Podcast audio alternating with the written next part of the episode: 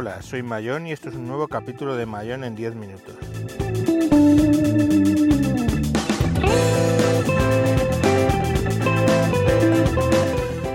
Hoy hablaremos de menos es más, segunda parte.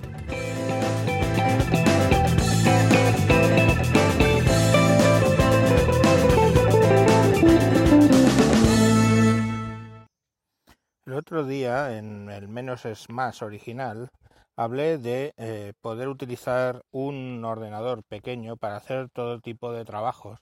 Y os conté mi experiencia con un equipo MSI Cubi con un procesador Celeron 3205U que es mi actual equipo de sobremesa y con mi Chromebook que eh, Acer R11 que es mi ordenador digamos principal y en movilidad pero eh, bueno, mmm, quiero aplicar esa misma filosofía a lo que son los móviles. Para ello tuve que cambiar mi flagship eh, Samsung Galaxy Note Edge, que ya tiene un tiempo bastante, y tenía que sustituir ese teléfono por otro. Eh, había cosas que me llamaban muchísimo la atención, como el Huawei Mate 9, que desde siempre me ha llamado la atención. Es un gran teléfono, pero estábamos hablando de 500 euros, 500 y pico. Luego, pues imaginaros el S8, el S7, todos por encima de los 600. Entonces eh, dije, mmm, tiene que haber cosas buenas en el rango de 250 euros. Cuando bajamos el rango aparecen cosas chinas de Meizu y de Xiaomi y de todo tipo de cosas, pero el problema con esos es que yo mi experiencia no ha sido buena pueden pasar tres cosas. O la ROM viene en chino y en inglés, con lo cual la pones en inglés y tienes tropocientos crapware en chino que no sirve para nada y ni siquiera puedes desinstalar porque ni sabes cómo desinstalarlo, ni sabes para qué sirven, claro. El segundo caso es que una tienda haya realizado una traducción de la ROM y la tengas en español y entonces es la tienda la que mete el crapware e incluso hay casos y muchos de malware. O el tercer caso, el menos probable, es que te venga con la RON internacional y entonces, bueno, pues digamos que el crapware viene ya orientado a los países donde tú estás. Con esa tesitura, pues francamente me quedaban pocas ganas de comprar un, un móvil originalmente chino.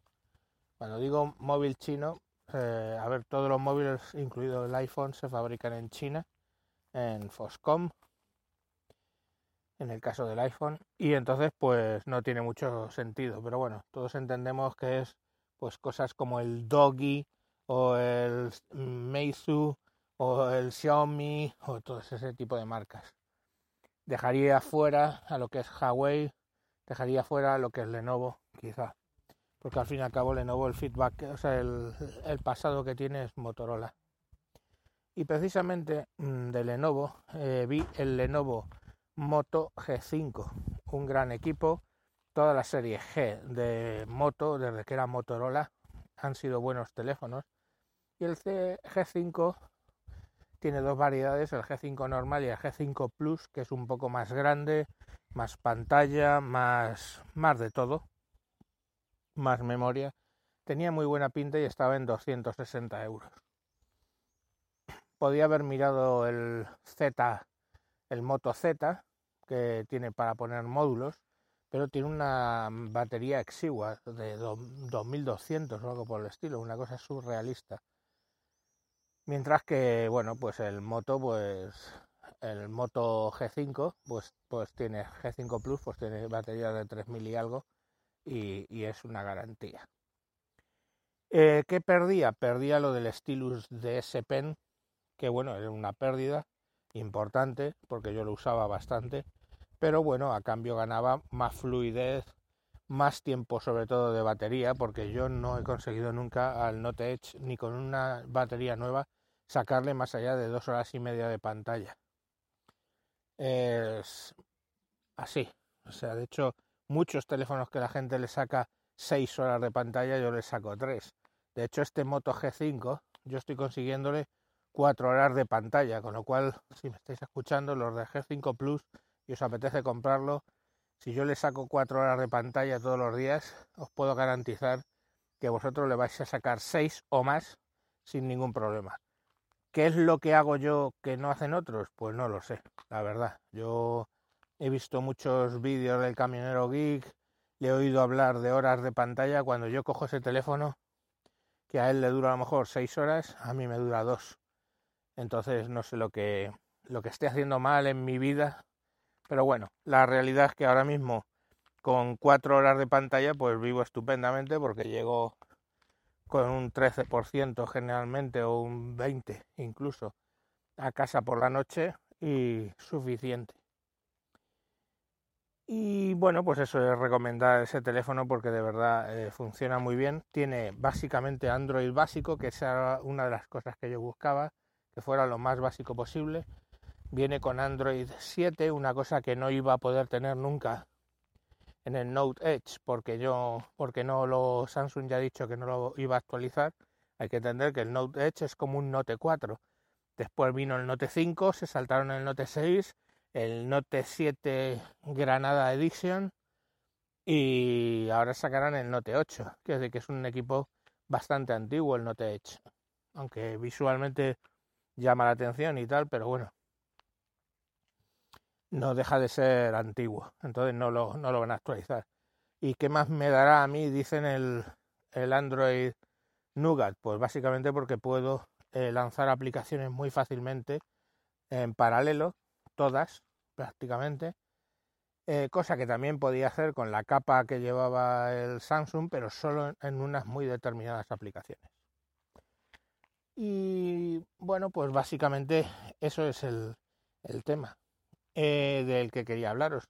Con otra salvedad, es volver un poco a el uso de ordenadores pequeños. Yo en mi Chromebook, que no puede ser más limitado, eh, tiene 4 GB de RAM, correcto, pero tiene 32 de almacenamiento. Aunque bueno, en Chrome OS el almacenamiento local se usa poco. Bueno, pues lo bueno de mi ACRR 11 es que es el primero de los primeros, de los tres primeros que consiguieron aplicaciones Android. Y eso lo cambia todo. Yo ahora mismo todos los vídeos, eh, en principio los vídeos de wintables.info, lo que son los jueves, el, el podcast largo, no necesito hacerle nada porque básicamente grabamos en directo y metemos las cortinillas en directo y escogerlo y ya queda publicado.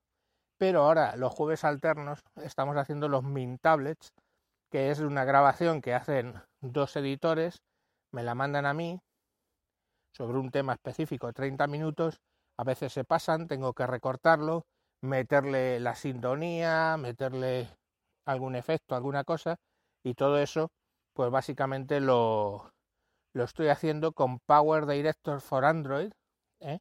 en el Chrome. En el Chrome instalé Power Director, que es una aplicación que recomiendo a todo el mundo desde eh, la tienda Play Store y ahí pues edito eh, en formato grande de pantalla con la pantalla del, R, del R11 edito los vídeos perfectamente Ahora para el audio, yo cuando subimos el podcast tengo que extraer el audio del, del el Hanout, del vídeo de YouTube, extraigo el, audio y lo subo a iVoox.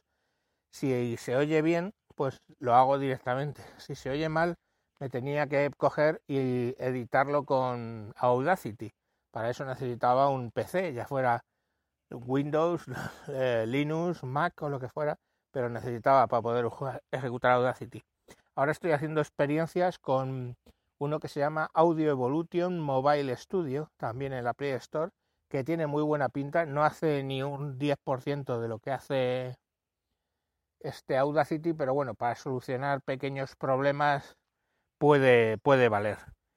Mm, de momento no existe Audacity para, para Chrome, por ejemplo, ni para, ni para Android, para Chrome podría instalarlo con, en Developer y tener Linux y usar el Audacity, pero no me gusta el modo que queda el equipo cuando tiene el modo Developer porque digamos que queda menos protegido de lo, de lo normal. Y bueno, hasta aquí lo que os quería contar, que podéis por menos dinero seguramente tener soluciones en vuestras casas Pues totalmente. Toda esta gente que se quiere comprar un ordenador para la televisión, no te compres un ordenador para la televisión por 500 euros.